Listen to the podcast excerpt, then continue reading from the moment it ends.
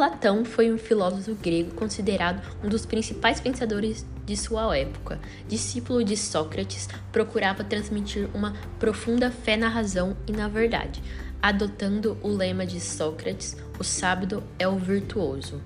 Escreveu desertos diálogos filosóficos, entre eles A República. Platão nasceu em Atenas, provavelmente no ano de 428 a.C. De família nobre, estudou leitura, crítica, música, pintura, poesia e ginástica.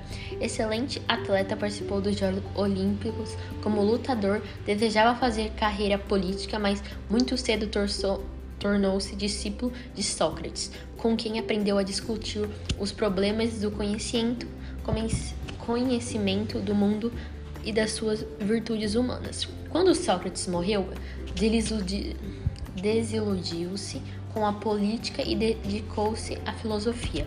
Resolveu eternizar os ensinamentos do mestre, que não havia redigido nenhum livro. Escreveu vários diálogos onde a figura principal é Sócrates, Platão opôs-se à democracia ateniense e abandonou sua terra. Viajou para Mengarra, onde estudou geometria, foi ao Egito, onde de dedicou-se à astronomia em norte da África.